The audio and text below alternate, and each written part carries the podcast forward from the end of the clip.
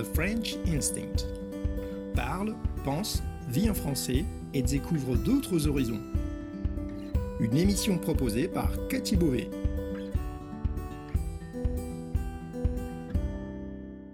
Vous écoutez le podcast The French Instinct, une bulle francophone pour vous immerger dans le français authentique et vous perfectionner tout en vous proposant un moment de détente, de découverte et d'inspiration.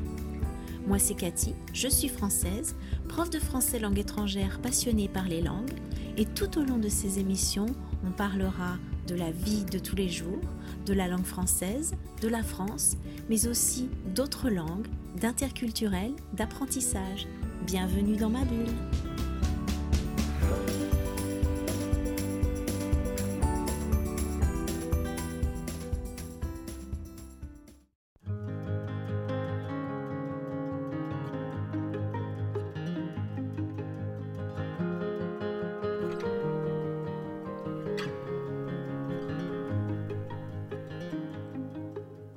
Bonjour, merci de me retrouver pour un nouvel épisode. J'espère que vous allez bien. Je suis de retour cette semaine après une petite interruption pour me permettre de faire retomber la pression de ces dernières semaines qui ont été très intenses. Je vous avais expliqué que c'était une période décisive pour moi et que je devais donc me concentrer sur mon projet éducatif. Vous savez, quand on se donne à fond dans quelque chose, qu'on bosse comme des dingues dessus, et que ça se termine, la pression retombe et on a besoin d'un peu de temps pour souffler, pour ne rien faire, se tourner les pouces. Et on a juste envie d'une chose, c'est qu'on nous laisse tranquille, qu'on nous foute la paix, comme on dit familièrement.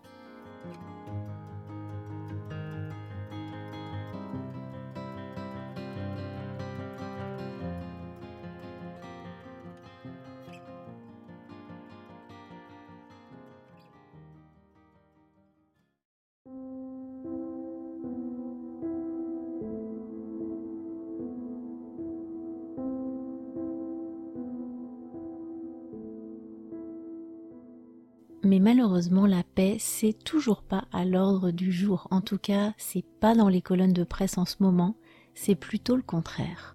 Même si des guerres, il y en a toujours, et pas qu'une seule, à chaque fois on a l'impression que l'histoire se répète, qu'on n'apprend rien. On se retrouve face aux mêmes absurdités, aux mêmes raccourcis, aux mêmes amalgames et aux mêmes idées simplistes. Je voudrais juste que nos dirigeants quels qu'ils soient, apprennent enfin à gérer leurs conflits autrement que par la force et qu'ils mettent autant d'énergie à faire et à entretenir la paix qu'ils ne mettent à faire et à entretenir la guerre. Qui nous foutent la paix littéralement, qui nous laissent vivre en paix. Qu'ils arrêtent de nous embarquer dans des conflits et de nous faire choisir un camp parce qu'en réalité, c'est toujours les civils qui trinquent, peu importe les couleurs de leur drapeau. La guerre, un massacre de gens qui ne se connaissent pas au profit de gens qui se connaissent mais qui ne se massacrent pas. Voilà ce que disait Paul Valéry. Une idée développée aussi par l'abbé Pierre. Il n'y a que les hommes pour tuer un million d'entre eux pour la victoire d'un chef. Des hommes qui ne se connaissent pas s'entretuent sur l'ordre de chefs qui se connaissent et ne s'entretuent pas. Chefs qui signeront la paix en se serrant la main un verre de champagne dans l'autre.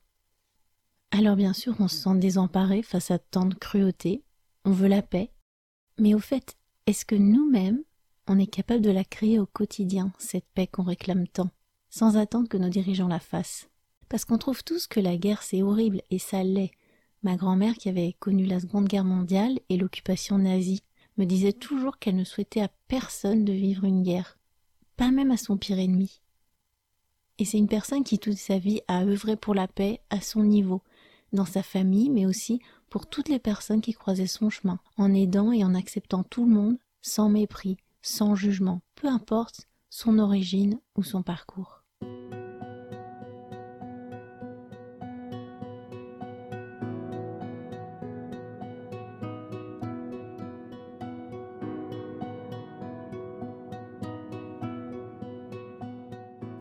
On parle beaucoup de paix comme d'une belle idée, comme d'un idéal, mais qu'est-ce qu'on fait, nous, pour la permettre?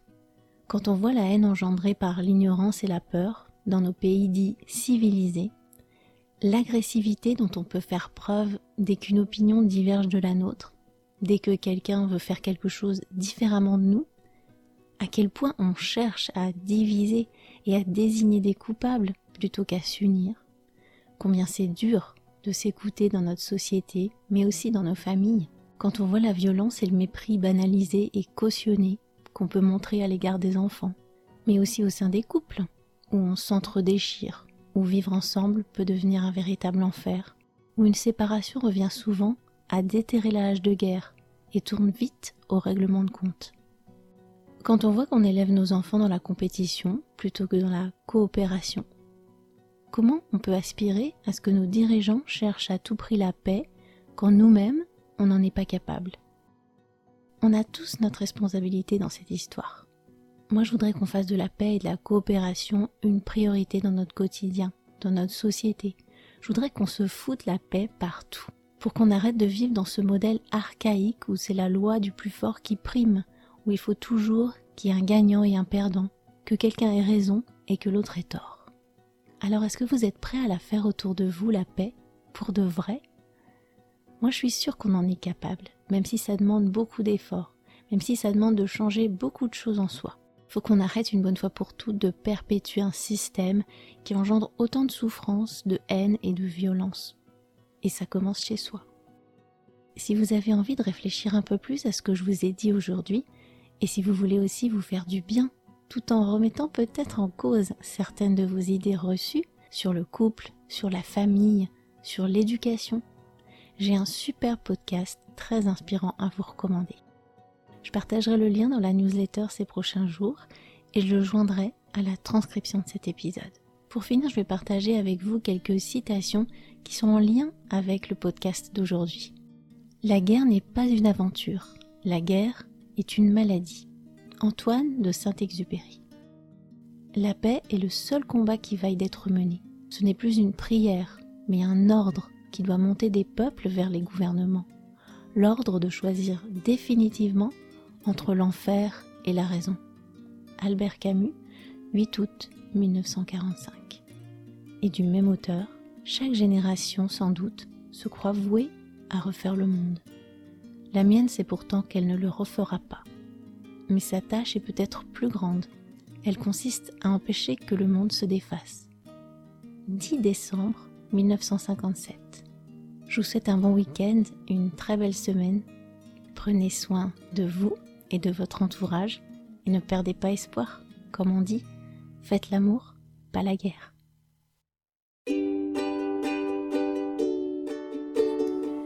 Merci d'avoir écouté cette émission.